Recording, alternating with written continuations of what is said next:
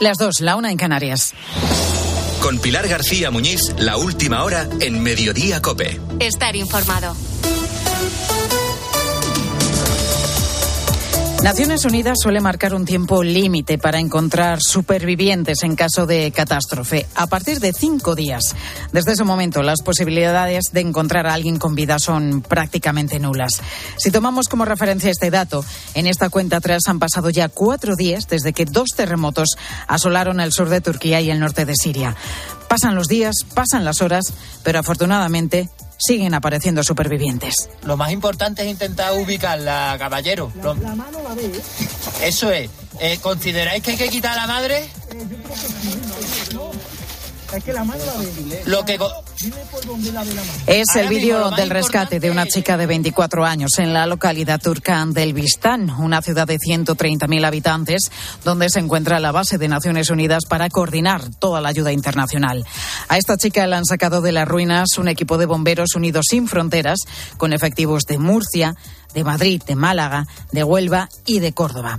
Uno de los integrantes de ese equipo es Manuel Pardo, un enfermero murciano que nos ha contado que ese rescate duró 14 horas. Y nada, pues conseguimos estabilizarla, conseguimos liberarla del atrapamiento y bueno, pues sacarla inmovilizada de, esa zona y ya pues hablar con los compañeros, ya estaba preparada una ambulancia de aquí, de, la ciudad donde estamos y bueno, pues fue trasladada con éxito después de, de un esfuerzo titánico. Pues estos momentos de esperanza, estos rescates son la única luz en una realidad en la que imperan los escombros, las ruinas, los desplazados, los miles y miles de heridos y sobre todo esa cifra indeterminada de fallecidos. El último dato oficial habla de más de 17.000 muertos. La situación en el sur de Turquía es tremenda, casi apocalíptica, y la situación en Siria puede ser todavía peor si cabe. Este país estaba intentando reconstruirse por los daños que le ha causado una guerra civil que dura ya casi 12 años. Siria además tiene impuestas sanciones internacionales. Bueno, pues todo esto está complicando todavía más las labores de rescate y la llegada de la ayuda humanitaria. Para que te hagas una idea, hasta este jueves, cuatro días después de los terremotos, no ha sido posible que llegara a la zona de Siria, controlada por los grupos opositores, el primer convoy con la ayuda necesaria.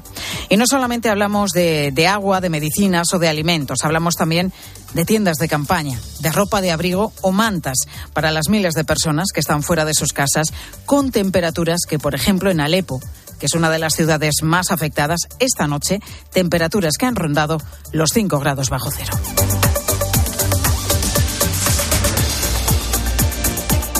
Pues hay más asuntos destacados que debes conocer y que te cuenta ya a continuación Ángel Correas.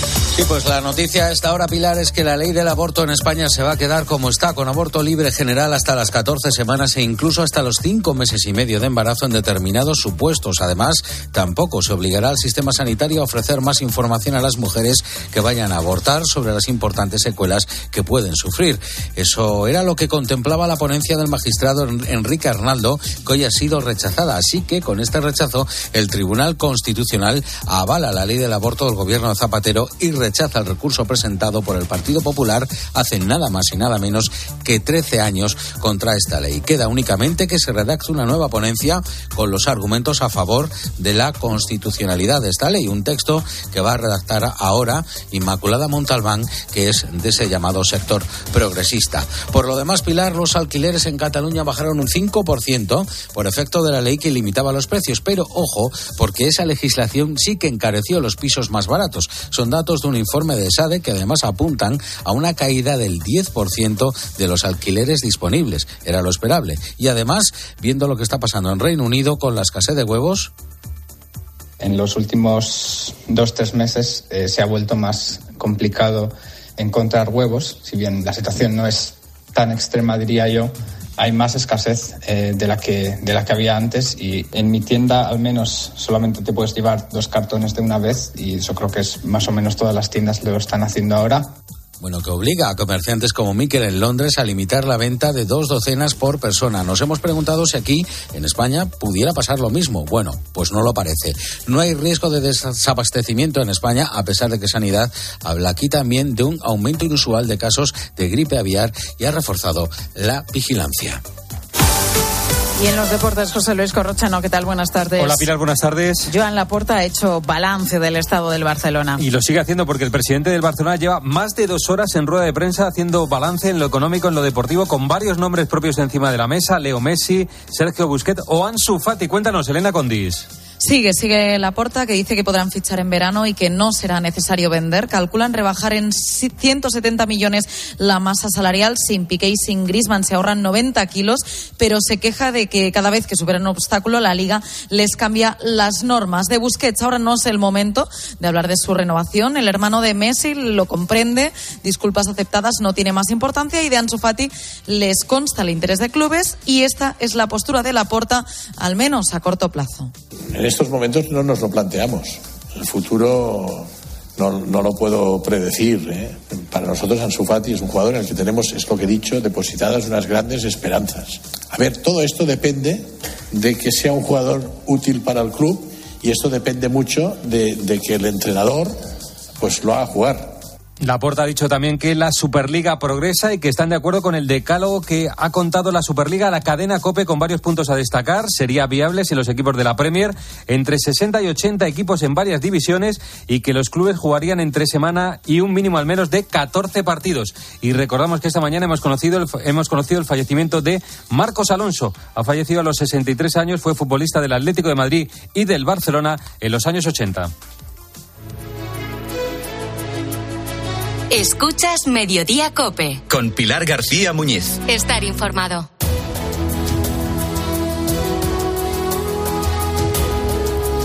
Pues lo destacábamos hace unos minutos aquí en Mediodía Cope. El Tribunal Constitucional avala la ley del aborto del gobierno de José Luis Rodríguez Zapatero y desestima, por tanto, el recurso presentado por el Partido Popular hace ya 13 años contra esta ley.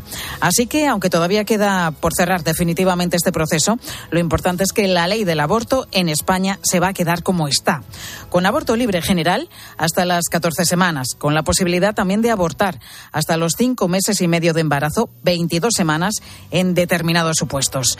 Bueno, vamos a intentar arrojar luz sobre los argumentos y sobre el complicado procedimiento jurídico y lo vamos a hacer con Ramón Rodríguez Arribas, que fue vicepresidente del Tribunal Constitucional.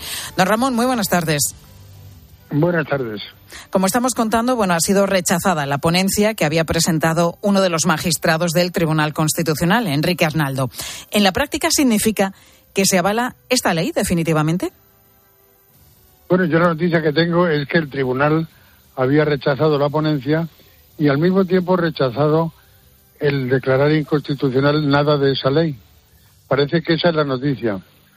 Mm, yo quisiera confirmarlo porque me resulta un tanto sorprendente que una ley tan complicada, tan difícil y con un tema tan delicado se pueda despachar sí o no en unas pocas horas, cuando la mayoría de las leyes orgánicas, y esta lo es, han llevado al tribunal semanas de deliberaciones o por lo menos días intensos, ¿no? Es la experiencia que yo tengo de nueve años en ese tribunal. Si fuera así, significaba que ahora van a redactar una ponencia por una nueva una nueva ponente que sea conforme con esa decisión tomada anticipadamente. Y eso es lo que encuentro, normalmente se delibera sobre un texto de borrador de sentencia. Y al final lo que hay es una discusión sobre ese contenido y una votación sobre la resolución final. Si no se esperaba eso y se va a hacer de esta manera, repito, a mí me resulta sorprendente. Pero sobre todo lo que es evidente es que se va a producir lo que los anglosajones llaman un overruling, es decir, un cambio de criterio radical. Y en estos casos, lo serio es no solamente estudiarlo con detenimiento, sino además anunciarlo. Es decir, decir, se va a producir un cambio de criterio con nuevas bases, con nuevos aspectos, porque el tribunal entiende que lo que acordó en la primera ley del aborto, pues ya no lo siguen los que ahora componen el tribunal y van a cambiar de criterio. Esto es lo que se debe hacer en un tribunal de la categoría del Tribunal Constitucional de España. Pero todo esto queda oscurecido por esa noticia que, repito, yo quisiera confirmar o rectificar, pero no tengo medios para hacerlo. Bueno, lo que sabemos es que el Pleno eh, pues ahonda las diferencias entre los bloques y ha rechazado por siete votos a cuatro esa ponencia de la que hablábamos de Enrique Arnaldo, magistrado conservador. Habrá que esperar a, a, conocer los argumentos definitivos que da el Tribunal Constitucional. Pero le pregunto, ¿dónde queda en todo esto el derecho a la vida? La doctrina del Tribunal hasta ahora, en la sentencia que se dictó con la primera ley del aborto, era una doctrina razonada y razonable. Consideraba que había un conflicto de derechos entre el derecho del nasciturus, que aunque no tuviera un derecho a la vida porque no era una persona todavía, pero sí tenía un valor constitucional un, que era susceptible de protección constitucional, incluso penal, llegó a decir el tribunal entonces. Es decir, con el Código Penal se podía castigar un aborto que no fuera de los que permitiera la ley. Y sobre esa base de que había un conflicto de derechos entre la madre, el derecho a la salud, el derecho a la vida, el derecho a la dignidad, y el del nasciturus, que algún derecho tendría, y tampoco de manera anticipada estableciendo que un, un derecho voto debía prevalecer, sino que en cada caso el examen había de conducir a entender cuál de ellos prevalecía, pues eso era razonable. Y ahora si se va a cambiar ese criterio, habrá que decir por qué y habrá que estudiarlo. Pero realmente me parece que lo que se va a hacer es prescindir de ese de esa tesis que a mí me pareció, repito, razonable y razonable, y que no era para aquel caso concreto, era, y lo es hasta hace unos minutos, doctrina del tribunal. En fin, me parece que ahora lo que se va a hacer es avalar la propia ley en su conjunto y su detalle, y sin hacer ninguna consideración sobre los derechos del narciturus.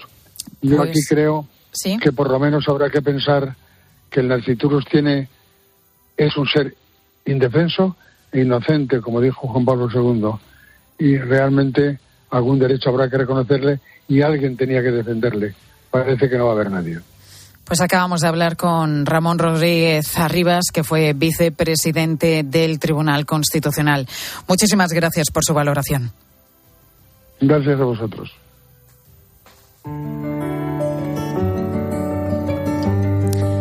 Y viendo cómo ha ido la mañana en el Congreso, desde luego, si alguien pensaba que el desencuentro entre PSOE y Podemos se iba a ceñir únicamente a la ley del solo sí es sí, pues estaba equivocado, porque a partir de ahora cada debate promete una seria disputa.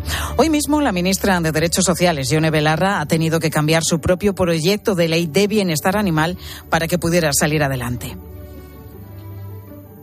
Dejar fuera de esta ley a los perros de caza es dejar en la impunidad a los maltratadores de perros de caza. Las fuerzas políticas fuera de ese consenso van a tener que reconocer que se equivocaron. Podemos ha tenido que dejar fuera de esta ley a esos perros de caza, como exigía el Partido Socialista. Pero claro, todo con reproches, con tensión y sin aplausos entre los socios de gobierno. Ricardo Rodríguez, buenas tardes. Buenas tardes. Las grietas abiertas en la coalición han quedado escenificadas en la arena parlamentaria. Unidas Podemos y socios como Esquerra o Bildu han cedido ante el PSOE para salvar la ley icono de Ione Belarra. Han dejado fuera a los perros de caza. El pataleo ejercido desde la tribuna por la ministra ha rebotado contra una bancada socialista cruzada de brazos, resistiéndose a aplaudirla, haciendo algunos ostentación de su desdén. Pero a la postre se han comido nuestra posición en palabras de diputados. Las tensiones entre las dos patas del gobierno se han evidenciado también en el patio de forma indisimulada. A la intemperie, PSOE y Podemos han difundido en distintos corrillos sus respectivos criterios. Otra muesca más en su ya larga cadena de choques. En el hemiciclo, en apoyo de Belarra, ha estado Irene Montero, que en ningún caso da señales de agachar la cabeza ante el sí es sí. Bueno, pues ley salvada in extremis por Podemos con 174 votos a favor, 167 en contra y además 7 abstenciones. Son las 2 y 14 minutos. Además, hoy también en mediodía hablamos de adolescentes que sobreviven sin tener un teléfono móvil inteligente. ¿Son bichos raros o afortunados? Me ha aportado muchas cosas buenas, sobre todo hobbies y ocupaciones como la lectura, el bricolaje, la pesca, los amigos, el deporte, tocar música eh, y muchísimas cosas más que no hubiera tenido tiempo de hacer si hubiera tenido móvil. No entienden de dónde saco todo el tiempo para mis aficiones. Yo creo que eso es lo que en realidad quiere todo adolescente. ¿No tienes móvil? Guau, pobre, no sé cómo vives. Pues al cabo de unos meses, este mismo compañero me preguntó si tenía ya móvil. Y le dije que no. Y me contestó, qué suerte tienes. Pues Gabriel, al que escuchábamos, está dentro del escaso 15% de adolescentes españoles que no tiene móvil. Él tiene 17 años, tres hermanos más pequeños que tampoco tienen smartphone, si acaso un teléfono para llamar y poco más. Y aquí es cuando surgen dos preguntas en todas las familias. ¿No será peor que sean los raros a que tengan móvil? Y segundo, Sefi García, buenas tardes. Buenas tardes. ¿Es malo que no estén comunicados con el resto de su entorno? Es que no lo están, Pilar. Hemos hablado con la doctora Catherine Lecuyer, la primera voz que se levantó en nuestro país en contra del uso de pantallas en menores. Nos dice que hay que darles alternativas, por supuesto. Por ejemplo, el móvil de teclas que usa Gabriel le permite mantenerse conectado con sus amigos. Pero también podemos facilitarle una dirección de correo electrónico que pueda consultar de vez en cuando. En casa de esta profesora, de esta doctora, hay donde hay también adolescentes, tienen, por ejemplo, un smartphone compartido que tiene WhatsApp. Está en una zona común y lo usa toda la familia. Pero para nuestra experta, lo más importante es una vida familiar de calidad y la educación que nosotros les educamos en que no pasa nada por ser diferente. Ahora se está poniendo de modelo de la diversidad, pero no pasa nada por ser diferente en cualquier modo, ¿no? De cualquier manera, pero eso de tener un móvil sí que pasa algo. Pues no entiendo la lógica. o sea, yo creo que tenemos que educarles en tener una personalidad fuerte y ir a contracorriente, porque bueno, lo que les espera. Y es que hay muchísima documentación, Pilar, científica que advierte no solo de los peligros a los que se enfrentan, también del daño en la salud mental y neurológica de los menores que usan estos dispositivos. No tienen herramientas. Estos dispositivos están programados para la adicción. Estamos pidiéndole un esfuerzo que él no está capacitado para hacer. Estamos pidiendo algo imposible. Y la consecuencia es que los padres se convierten en policías. Casi todos nos hemos subido a esa ola en favor de facilitar un teléfono inteligente a nuestros hijos, a veces demasiado pronto. El resultado es que nuestros adolescentes pasan de media eh, ante los dispositivos tres horas diarias por la semana y más de cinco los fines de semana. A veces, Pilar, es mejor prevenir que lamentar. Bueno, sí, es difícil ¿eh? el tema de las nuevas tecnologías cuando tenemos adolescentes en casa. Gracias, Efi. A ti. Dos y diecisiete minutos. Sigues ahora con tu cope más cercana.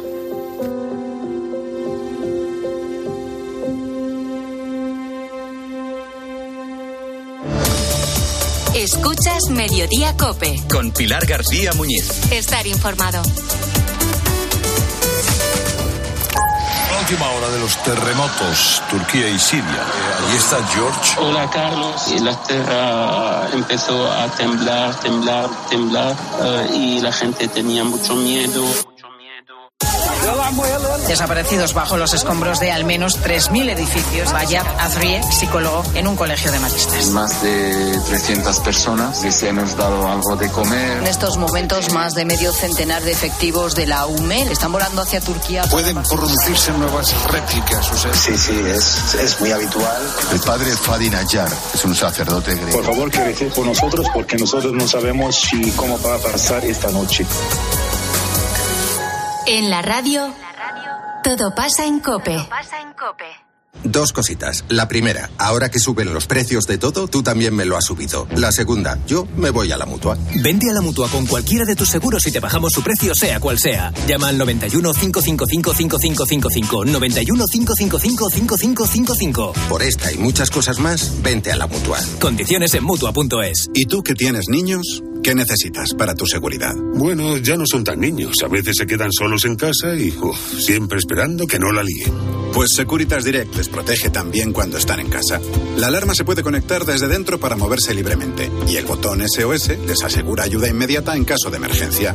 Y es que tú sabes lo que necesitas y ellos saben cómo protegerte. Llama ahora al 900-666-777 o entra en securitasdirect.es y descubre la mejor alarma para ti. A la hora de alquilar, cierras los ojos esperando que la fuerza te acompañe para que te paguen mes a mes o confías en cobrar puntualmente todos los días 5. Cada día somos más los que disfrutamos de la protección de alquiler seguro. Llama ahora al 910-775-775. Alquiler seguro. 910-775-775. En Peyo estamos listos para ayudarte a llevar lo más importante, tu negocio. Por eso, en los días Peyo Profesional vas a poder disfrutar de condiciones especiales en toda la gama. Aprovecha del 1 al 15 de febrero para dar energía a tu negocio. Inscríbete ya en peyo.es. Síguenos en Twitter en arroba cope y en facebook.com barra cope. Pilar García Muñiz. Mediodía Cope.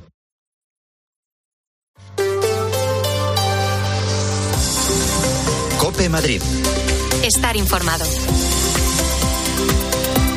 Pues es uno de los temas más recurrentes en las tertulias mañaneras en Madrid, sobre todo entre los 700.000 usuarios que usan el cercanías cada día en la región. Los continuos problemas y retrasos que se producen día sí y prácticamente día también. Además, a esas incidencias de averías de trenes o de catenarias hay que sumar desde este sábado el corte del túnel de Sol. Este miércoles se juntaron ambas cosas y se produjo una tormenta perfecta. Retrasos durante toda la jornada que desesperaron a muchos usuarios.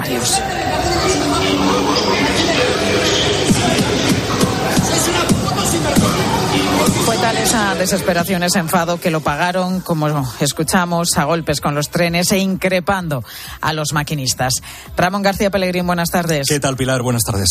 Queremos saber qué está pasando en las cercanías de Madrid y para ello nada mejor que hablar con su director para encontrar respuestas y ver si se están buscando ya soluciones. Ricard Ribé, director de Cercanías Madrid, nos asegura que se está haciendo todo lo posible por subsanar retrasos y averías. Ribé califica de día negro lo ocurrido ayer, un caos provocado por una avería en Atocha que afectó a ocho líneas.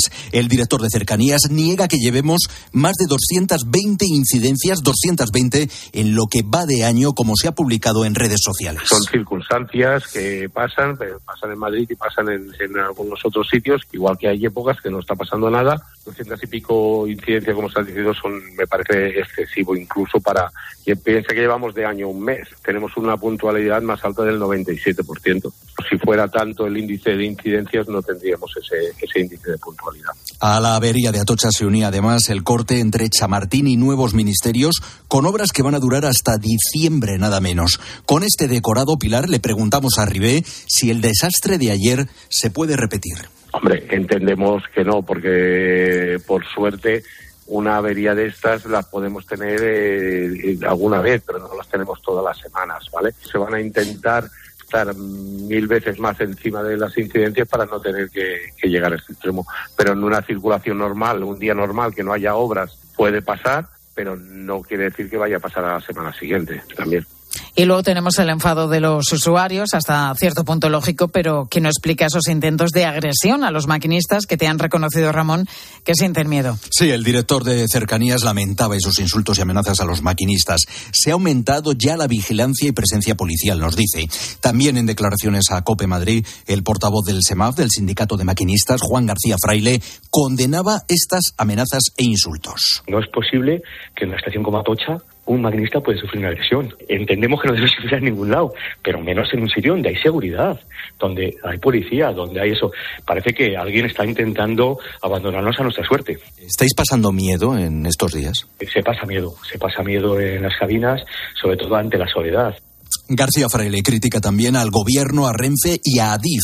Por esta situación hay mucha preocupación estamos inquietos y preocupados. Yo soy un usuario de cercanías y ya todos los días estoy viviendo una situación, trenes llenos, trenes que no pasan y con lo consiguiente siente tren lleno. Esto es una normalidad ya, eh, el deterioro de las cercanías de, de, toda España, pero en concreto la de Madrid. ¿Quién es la parte más débil? ¿Quién es el último labón de la cadena de seguridad? El maquinista. Hacen falta más inversión y rapidez a la hora de acometer estas obras de infraestructura, nos apunta el portavoz de SEMAF. Gracias, Ramón. Por lo demás, tenemos un jueves nublado en Madrid, pero nos espera lluvia que sí ha caído esta pasada noche en buena parte de la región. Se nota un poquito menos de frío porque sopla menos el viento. En cuanto a las temperaturas, pues muy parecidas a las de ayer. Nos vamos a quedar con máximas en torno a los 9 grados, mínimas esta noche cerca de los 3 o 4. 8 marcan a esta hora los termómetros en la puerta de Alcalá. 2 y 24 minutos, vamos con la situación del tráfico en Madrid. Móvil Norte, concesionario oficial BMW, patrocina el tráfico. DGT Patricia Arriaga, muy buenas tardes. Buenas tardes, pues a esta hora precaución, hay un vehículo detenido en el enlace de la M30 con la carretera de Valencia, con la A3 a la altura del barrio de Numancia que está dificultando el tráfico de salida de Madrid. También comienza a complicarse la M40 en Coslada en sentido A3. En el resto de vías, eso sí, situación bastante tranquila. Que los mejores ingenieros hagan los mejores coches es lógico. Que cuando quieras conducir, conduzcas un BMW también es lógico. Como que el mejor servicio te lo ofrezca tu concesionario de confianza. Lógico, ¿verdad? Si quieres BMW, quieres Móvil Norte. Porque lo lógico es querer siempre lo mejor. Visítanos en Móvil Norte, carretera del Plantío 62, Majada Honda o en movilnorte.bmw.es. La Pasión según San Mateo de Bach llega al Auditorio Nacional el próximo 28 de marzo. Una de las obras más icónicas de la música, interpretada por los famosos Vox Luminis y la Orquesta Barroca de Friburgo. Este San Valentín regala pasión. Entradas a la venta en la web del Auditorio Nacional. Si a usted lo que le gusta es perder tiempo revisando el papeleo de la venta de su casa en lugar de saborear un buen cóctel con amigos, hágalo. Si no, confíe la venta de su casa a los mejores profesionales y disfrute de lo que realmente le gusta. Gilmar, de toda la vida un lujo. ¿Humedades en casa? ¿No conoces los tratamientos de Novanor? No dejes que la humedad dañe tu vivienda y tu salud. Novanor, garantía hasta 30 años y financiación sin intereses. Confía en Novanor y pide ya tu diagnóstico gratuito en el 919-770260 o en novanor.es. Novanor. Cope Madrid. Estar informado. En Alcalá de Henares están bastante acostumbrados a este sonido. Es el crotoreo de las cigüeñas que ahora a principios de febrero están en plena fase de cortejo. Han regresado a las decenas de nidos que abandonaron cuando migraron al norte de África, pero cada vez migran menos y lo hacen antes. Mamen Vizcaíno, buenas tardes. ¿Qué tal, Pilar? Muy buenas tardes. Pues aprovechando que ya han vuelto esas cigüeñas, el Ayuntamiento de Alcalá está organizando rutas para poder verlas y conocer, pues de paso, un poquito mejor la historia de la localidad. Pues sí, son rutas gratuitas, duran más o menos dos horas y se ve el 85% de los nidos que hay en Alcalá, que además están en edificios con mucha historia, como la Torre del Ayuntamiento, el Palacio Arzobispal o el Convento de los Caracholos. Nos van a explicar cómo viven las cigüeñas y cómo es posible que hagan esos nidos de dos metros de diámetro y entre 200 y 400 kilos de peso. Pues mira, yo estoy convencida que ellas tienen estudios de arquitectura. Por lo menos los años que llevo yo en Alcalá, nunca hemos tenido una caída de un nido de cigüeña. Almudena Soriano es la veterinaria municipal y ella nos ha contado cómo cada año las cigüeñas migran menos y por qué ocurre esto. 70-80% de las cigüeñas ya no migran y además este año las que han migrado han migrado antes por las altas temperaturas que hubo en, en verano y ya en diciembre estaban prácticamente el 90% de las cigüeñas de Alcalá.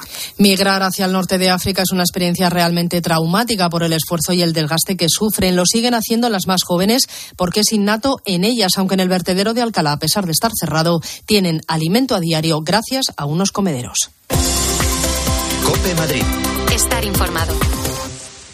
Cojo el cercanías en Chamartín y voy para allá. Nos vemos en la puerta del cine. ¿Pero llegas a tiempo? Sí, sí, no te preocupes. No queremos que las obras afecten a tus planes. Por eso hemos aumentado nuestro número de trenes y reforzado de informadores las estaciones principales por si necesitas nuestra ayuda. Chamartín más cerca. Disculpen las mejoras. Consulta tus alternativas de transporte en renfe.com. Renfe Cercanías.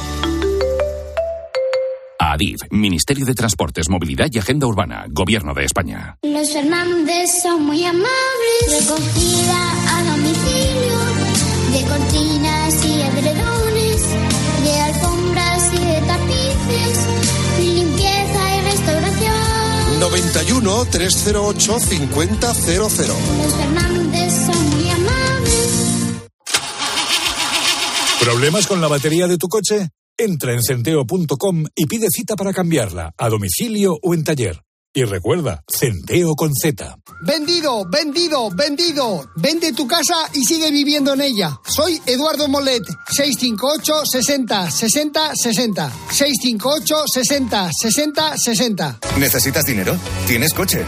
Carvaquízate. Entra en carvac.es, valoran tu coche y en 24 horas tienes el dinero, con total confidencialidad y sin trámites bancarios. No importa SNEF o RAI. Así reconduces tu situación económica fácilmente y sigues disfrutando de tu coche con un alquiler. Suena bien. Carvac.es. Dinero por tu coche. Un hombre de nacionalidad rumana de 42 años ha sido detenido como presunto autor del apuñalamiento de un compatriota en un bar de Aranjuez tras una discusión en un local próximo. El herido de 47 años se personó sangrando mucho en la comisaría de Aranjuez. Gracias a una descripción física, los agentes de la policía pudieron detener al presunto autor que ya ha pasado disposición judicial.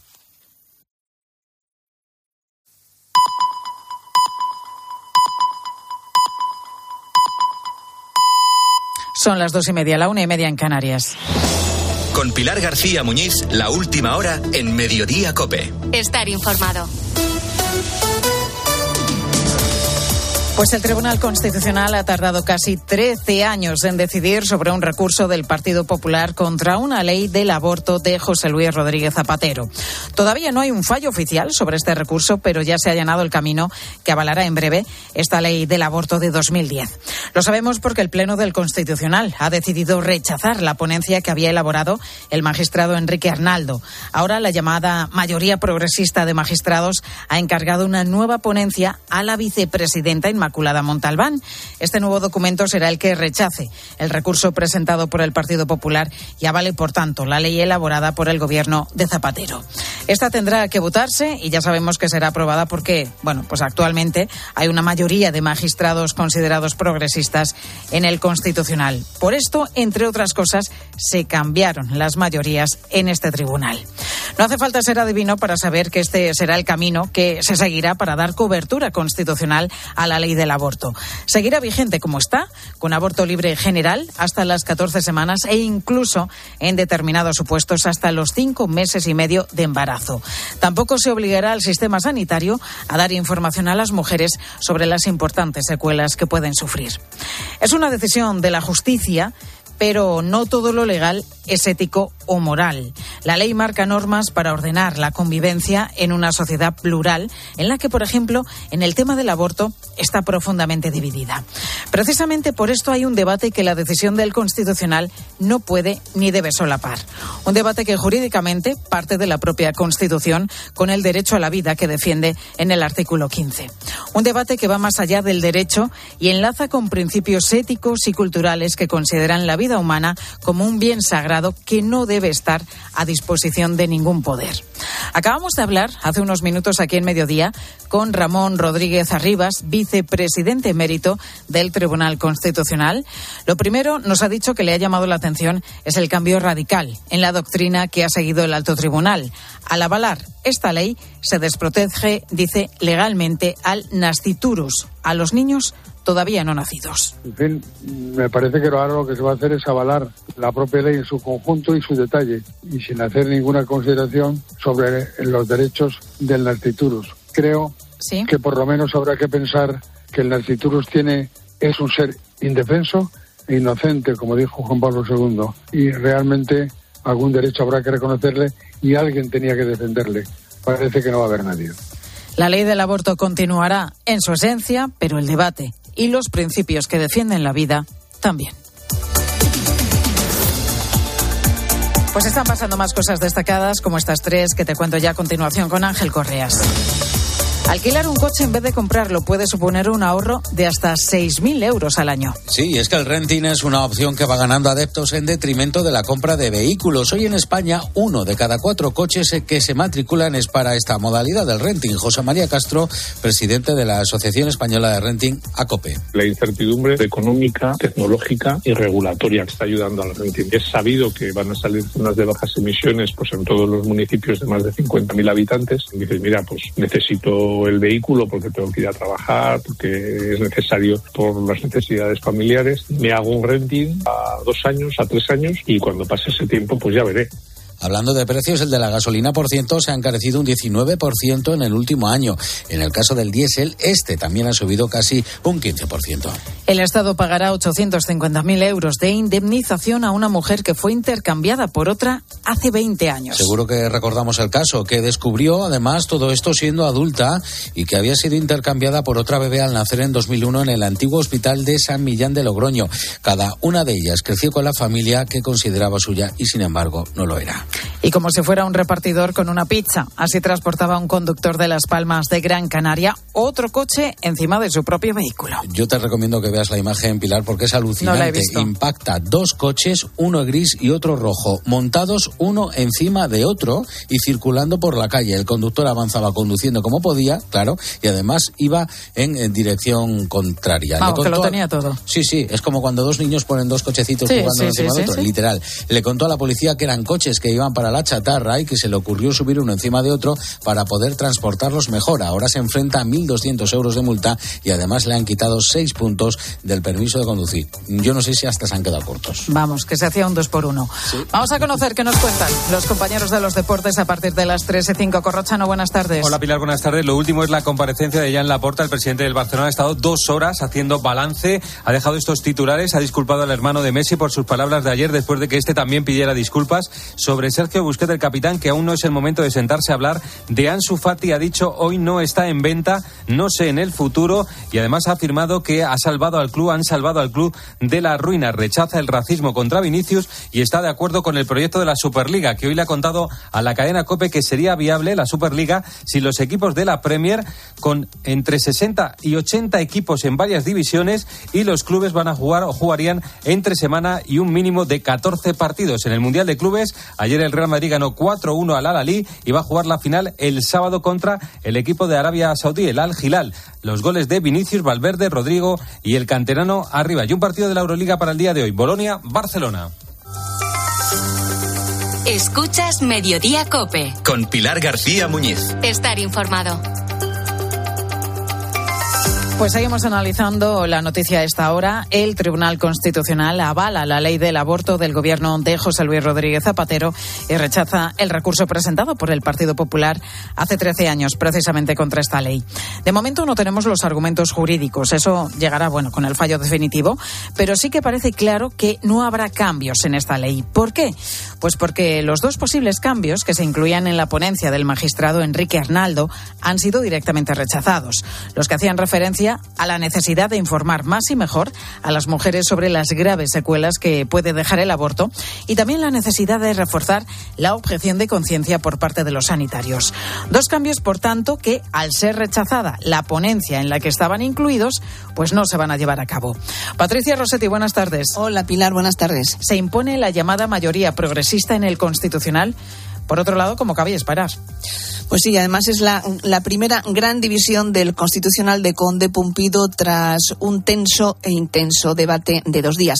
Se ha cumplido el guion previsto y la mayoría progresista tumba la ponencia del conservador Enrique Arnaldo. De esta forma, avala de forma íntegra la ley del aborto de Rodríguez Zapatero y con esta decisión Arnaldo renuncia a la ponencia y el presidente Conde Pumpido designa a la vicepresidenta Inmaculada Montalbán a que redacte un nuevo texto acorde con el sentir progresista del tribunal. Será la cuarta ponente del recurso en 13 años. Inmaculada Montalbán, al igual que Concha Espejel, fue vocal del Consejo General del Poder Judicial que elaboró un informe sobre esta ley, informe que no se aprobó y no se envió al Gobierno. Por este motivo, Espejel pidió abstenerse porque consideraba que su imparcialidad podría ser cuestionada, pero la mayoría progresista rechazó su petición de haberse admitido la vicepresidenta del TC y nueva ponente del recurso de la ley del aborto, Inmaculada Montalbán, tendría que apartarse. ¿Y qué queda, por tanto, Patricia, hasta el fallo definitivo? Pues nos esperan unas semanas para que el nuevo texto, para conocerlo y que vaya al Pleno. El próximo se va a celebrar en la semana del 20 de febrero, pero no creen desde el Constitucional que sea posible tenerlo para esa fecha. Gracias, Patricia. Pues precisamente sobre este asunto se acaba de de manifestar el secretario general de la Conferencia Episcopal, Monseñor Francisco César García Magán, que en un tuit ha escrito que hoy es un día triste para la sociedad española. Nuestro Tribunal Constitucional dice garante de nuestros derechos, entre ellos el fundamental de la vida, ha definido que solo protege los derechos de los nacidos. En España hay seres humanos a los que no reconocen derechos humanos. Pues es em, la reacción del secretario general de la Conferencia Episcopal a esta noticia que te acabamos de contar y explicar con nuestra compañera Patricia Rossetti. Bueno, pues el aval legal a la ley del aborto, que más allá de lo que diga la ley tiene un aspecto fundamental, los 100.000 niños que de media dejan de nacer al año en España por esta práctica y el daño y las secuelas que sufren también muchas de esas mujeres sin que ofrezcan alternativas. Un ejemplo, por cierto, de que la legalidad y el problema real pueden estar muy lejos. Hemos conocido en las últimas horas que Suecia frena los tratamientos para los menores trans al haber aumentado los casos un mil por ciento. Fueron eh, pioneros en la terapia hormonal para niños y adolescentes y ahora han descubierto que tiene efectos secundarios graves.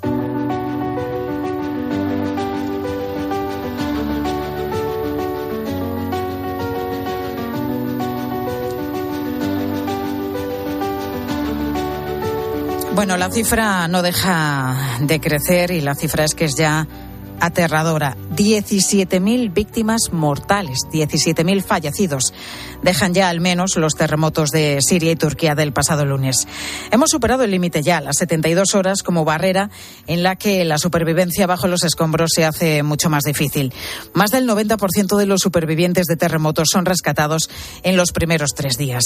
Afortunadamente, todavía esta mañana, los españoles de la UME han contactado por teléfono con algunas de las personas que estaban atrapadas. Lo que hacemos es localizar y detectar las personas que están con vida eh, atrapadas en los edificios con las aves. Lo que hacemos es la señalización y luego viene el equipo de extracción, que es el que se dedica a introducirse entre todos los elementos sepultantes y elementos constructivos que, han colapsado, eh, creando galerías hasta poder llegar a la, a la víctima.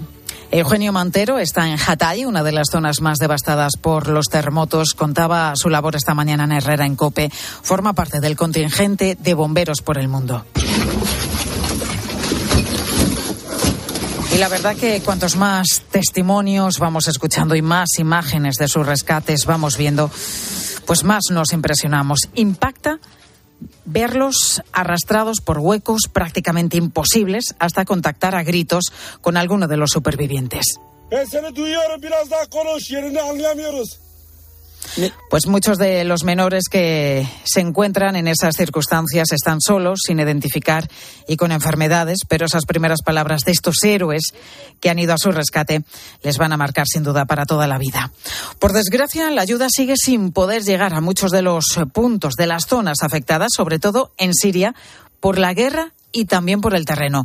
Manuel Ángel Gómez, buenas tardes. Buenas tardes. Sí, tanto en Turquía como en Siria hay zonas a las que todavía no han llegado equipos de rescate ni ayuda. En Turquía están desatendidas poblaciones en algunas zonas montañosas y remotas de difícil acceso, pero es peor al norte de Siria, en las provincias controladas por diferentes grupos opositores, donde no ha llegado ninguna ayuda desde fuera.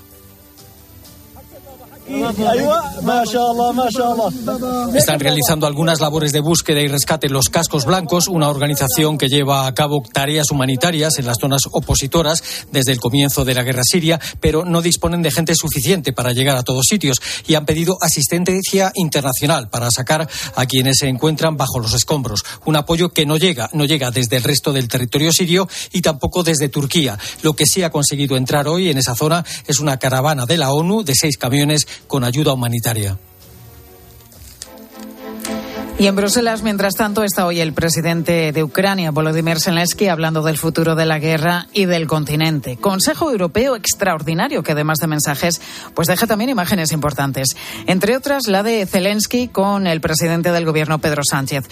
Bruselas, corresponsal Paloma García Ovejero, buenas tardes. Buenas tardes, Pilar. Estamos en plena rueda de prensa. Como podéis escuchar de fondo, termina en este preciso instante Y ahora nos enteraremos de esos detalles del encuentro de Pedro Sánchez, que va en la primera tanda de bilaterales con Zelensky. Es un grupo de seis jefes de Estado y de Gobierno, Suecia, que ocupa la presidencia de turno, y además Italia, Polonia, Rumania y Holanda. El presidente español, por cierto, ha sido uno de los siete líderes que han intervenido en el plenario. Era a puerta cerrada, pero todos hemos podido escuchar, además de a Zelensky en la rueda de prensa, ese discurso ante el Parlamento Europeo con una idea fuerza.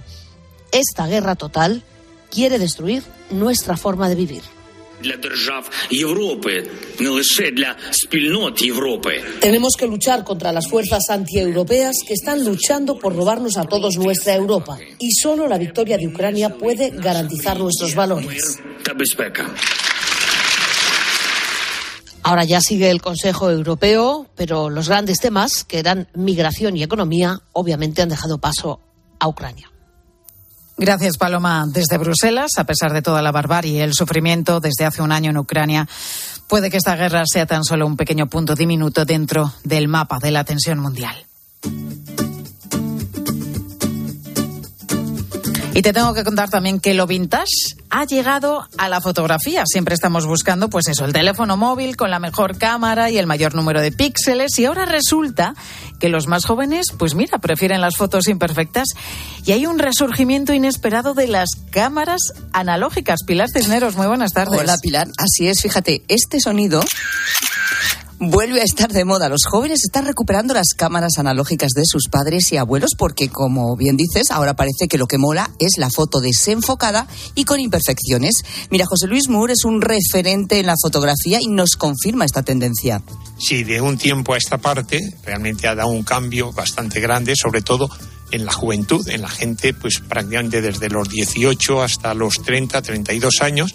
Y bueno, podemos ver que en las redes sociales se busca mucho, mucho eh, que, la, eh, que la fotografía no tenga una gran calidad, que, que, se vea, pues bueno, que, los defectos que puede haber en, la impresión para que veas. ¿Y ahora qué pasa? Pues que faltan carretes. Eh, es más fuerte la demanda que la oferta. Y un carrete que antes nos costaba 3 euros, ahora llega a los 12 euros.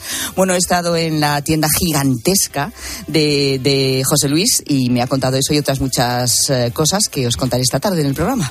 Eh, a partir de las 4 en la tarde de COPE con Pilar Ahí está, otra vez taseando con las cámaras analógicas, con mis mejores tiempos. ¿Quién nos lo iba a decir? Oye, yo, soy especialista en fotografía desenfocada. Sí. Gracias, Pilar. Te escuchamos en la tarde. Ahora tu COPE más cercana.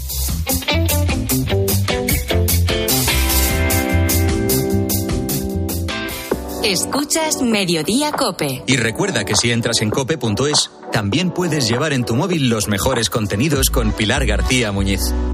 Bienvenidos a bordo. El nuevo Sub C5 Aircross llegará en hora al destino. Casa rural en familia. Pueden depositar las bicicletas y mascota en el maletero más amplio de la gama. Nuevo Sub Citroën C5 Aircross Plug-in Hybrid, tan generoso como tú. Súbete a los días de hasta el 20 de febrero con una financiación súper generosa. Citroën. Condiciones en citroen.es. ¿Y tú que tienes hijos pequeños? ¿Qué necesitas para tu seguridad? Tengo la sensación de que con los niños los accidentes se multiplican y quiero la certeza de que me pueden ayudar si lo necesito. Pues en Securitas Direct también te ayudan en caso de emergencia en casa.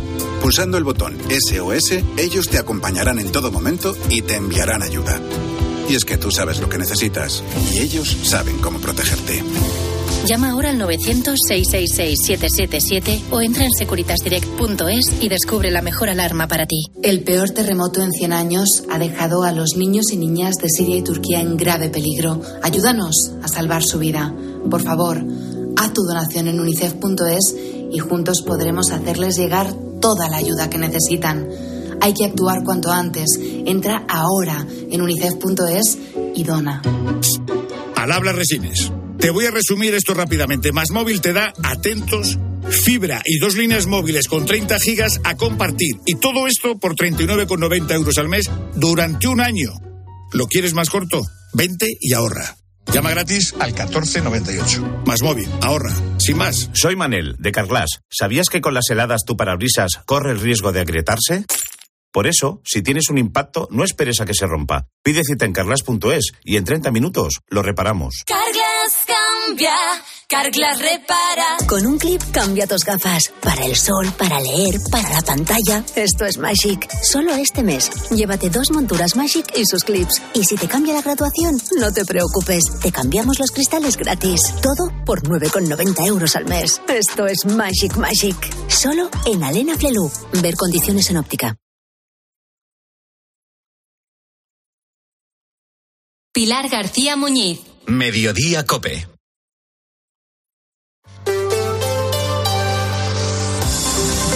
Cope Madrid. Estar informado. La historia que te voy a contar ahora puede sonar un poquito a ciencia ficción. De hecho, se trata de un proyecto que no se va a hacer realidad hasta dentro de cinco años, pero que ilusiona muchísimo, sobre todo a los que luchan cada día contra la leucemia infantil, una enfermedad que, eso dicen los datos, es la primera causa de muerte entre los niños madrileños. Su incidencia es muy alta, pero también es alto el grado de éxito en los tratamientos. Aún así, quieren abordar el problema de ese porcentaje pequeño que no se cura. ¿Cómo? Pues con la creación de gemelos virtuales de niños y adolescentes con leucemia. Belén Ibáñez, buenas tardes. Hola, buenas tardes, Pilar. Bueno, hoy te toca hacer de médica, de matemática y de científica también. Un poco de todo esto para contarnos, a ver, explícanos, ¿qué es esto de los gemelos virtuales? Bueno, pues no es otra cosa que crear un modelo por ordenador que integre todos los datos médicos, farmacológicos, genéticos del paciente y cotejarlo con los de otros que ya han sufrido la enfermedad. De esa manera se puede saber cómo va a reaccionar a determinados tratamientos sin necesidad de probarlos en la propia persona, simplemente consultándolos en una pantalla. Manuel Ramírez Orellana es jefe de oncología del Hospital del Niño Jesús. Habrá o bien en el ordenador del oncólogo o en su móvil una app que ha sido alimentada por los datos de ese paciente y le permitirá al médico simular situaciones. El paciente, este concreto, tiene fiebre. En este día además tiene esta analítica de sangre. De las opciones de tratamiento de una infección que este paciente tiene, ¿cuál le viene mejor? Funciona un poco como la predicción meteorológica. Al tener información de otros pacientes y su evolución, se puede tener una visión aproximada de lo que va a pasar, pero también se incluirá el genoma de todas las células del paciente, en este caso de los glóbulos blancos, porque puede haber alguna célula maligna que se resista al tratamiento y provoque que a los pocos años vuelva la enfermedad. Francisco Monroy es catedrático e investigador del Hospital 12 de Octubre. A lo mejor una simple célula entre un millón de células tiene ese rasgo, pero la existencia de ese mero resistente absolutamente minoritario produce la recaída dentro de cinco años. Entonces eso es justamente una de las novedades, una de las fronteras que este proyecto pretende abordar. Y es que si sabemos de la existencia de esa célula, podremos administrar los tratamientos oportunos. Pero en este proyecto, Belén, además de médicos y científicos, han sido fundamentales también los matemáticos. Sí, porque estamos hablando de infinidad de datos que hay que recopilar y gestionar. Por ejemplo, por primera vez se va a secuenciar el genoma de una una cada célula, las buenas, pero también las malas. Carlos Torrojas, investigador del Centro Nacional de Investigación Cardiovascular. Las células del tipo A son más específicas y responden mejor y cuando tengo más de estas células el paciente responde mejor a la terapia X y, si son estas otras a la, a la, a la B. Tal. Entonces es importante saber en el máximo detalle cómo se comporta cada célula. Para gestionar todos esos datos se necesitan modelos específicos para tratarlos y convertirlos en un programa informático.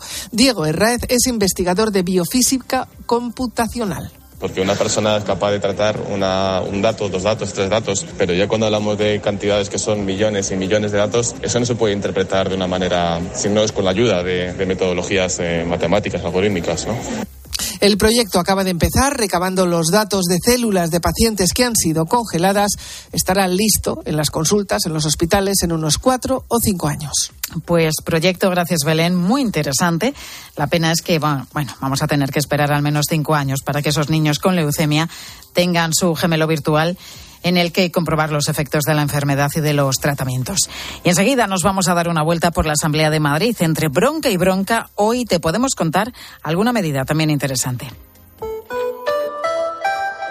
Más jugadores, más sesiones, más días, más tenis. El Mutua Madrid Open mejor que nunca. Compra ya tu entrada en www.mutuamadridopen.com y disfruta del mejor tenis del planeta del 24 de abril al 7 de mayo en la Caja Mágica.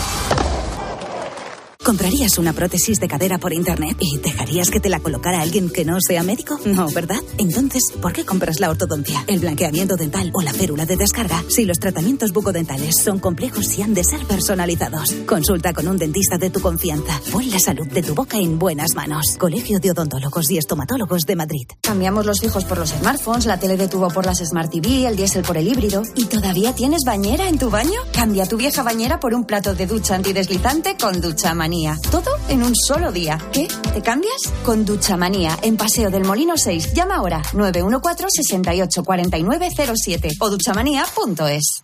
Que la gastronomía es uno de nuestros mejores embajadores, eso lo saben hasta en Japón. Gracias a los chefs y a productos como Fuentes, el atún rojo, nuestro país triunfa en medio mundo. Como en Japón, donde Fuentes es sinónimo del mejor atún rojo. Cope Madrid. Estar informado. Sigue hasta ahora el pleno de cada jueves en la Asamblea de Madrid. Ya quedan tan solo cinco para que se disuelva la Cámara de cara a las elecciones de mayo. Otra vez un pleno lleno de broncas, abucheos y llamadas de atención de la presidenta de la Asamblea a los diputados de Unidas Podemos que han llevado como atrecho una mochila de globo, una vela y también un adoquín para reprochar la gestión sanitaria de la presidenta Isabel Díaz Ayuso. Y entre tanto ruido político, pues este pleno nos deja un par de anuncios que seguro te pueden interesar. Pablo Fernández, ¿qué tal? Buenas tardes, Pablo. buenas tardes, Pilar. Y esos anuncios tienen que ver con la vista de los menores madrileños y la salud bucodental de los más mayores. Así es, el gobierno regional va a financiar la salud bucodental para los mayores de 80 años, concretamente la colocación de prótesis y el tratamiento de caries. También pondrá en marcha un programa de salud visual para garantizar que todo niño menor de 14 años que necesite gafas las tenga y que las condiciones sociales y económicas de la familia no sean un impedimento. Ambos planes se ejecutarán a partir del segundo semestre de este año. Además, Isabel Díaz Ayuso ha informado que a partir del próximo curso escolar se van a recuperar los chequeos médicos en los centros educativos. Vamos a recuperar también los chequeos médicos en todos los colegios públicos y concertados de la Comunidad de Madrid al finalizar primaria y secundaria para reforzar la protección de los niños y también a incrementar la educación en salud para que ellos siempre adquieran los mejores hábitos saludables a lo largo de toda su vida. También en relación con la salud, la presidenta de la Comunidad de Madrid ha anunciado que pondrá en marcha una residencia de 80 plazas para pacientes de ELA. Estará situada en la antigua clínica de Puerta de Hierro, en el barrio de Mirasierra. Estos cuatro planes supondrán una inversión de 20 millones de euros. Gracias, Pablo. Y segunda jornada de trabajo del ERICAN de la Comunidad de Madrid. Los 40 efectivos están realizando hoy labores de búsqueda y rescate en superficie en un edificio colapsado en la provincia de Hatay. Lo están haciendo con perros como Farah. Su guía, Samuel Ríos, explica qué es lo que busca. Realizar unas búsquedas sistemáticas buscando huecos de vida, porque está todo muy comprimido, está todo muy colapsado y la verdad que va a ser bastante difícil mientras sigue la oleada de solidaridad en Madrid para ayudar a todos los afectados. Y por su parte, el Ayuntamiento de Madrid va a mandar 10 bomberos para levantar un hospital de campaña. Salen esta tarde noche de Torrejón. Van a estar 15 días en Turquía. El hospital contará con un quirófano y capacidad para atender a 20 personas. Cope Madrid. Estar informado. Aprovecha las ayudas europeas a la rehabilitación para mejorar tu calidad de vida y ahorrar dinero. En el Colegio de Arquitectos de Madrid te informamos y tramitamos tu solicitud de forma gratuita. Consúltanos en oficinarehabilitación.coam.org. Campaña financiada por la Unión Europea. Next Generation. Plan de recuperación. Comunidad de Madrid.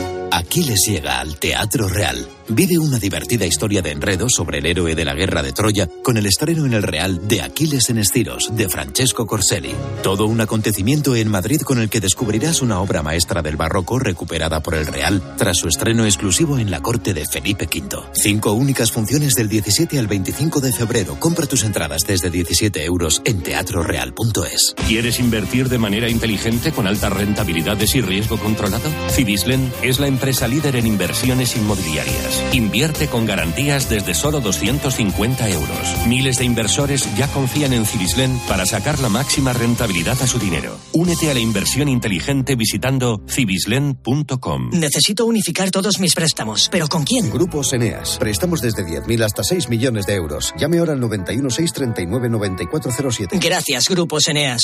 En 1957, José Luis Ruiz Solaguren abre su primer restaurante en la calle Serrano, poniendo como referente la calidad de la alta gastronomía y el servicio al cliente. 65 años y 8 establecimientos más tarde, José Luis es la referencia de la alta cocina madrileña para tus celebraciones, comidas, cenas y catering. Reserva en joseluis.es. Seguimos contándote todo lo que te interesa aquí en Mediodía Cope.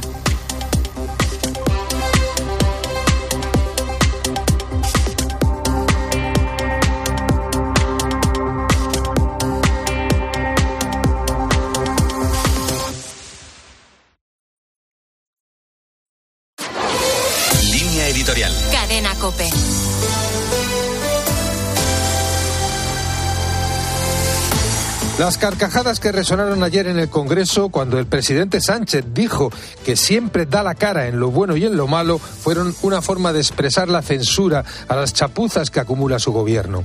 Aunque no están los tiempos para la risa precisamente, el esperpento de la ley del solo sí es sí mueve a la jocosidad cuando se trata de exigir responsabilidades por la evidente chapuza jurídica.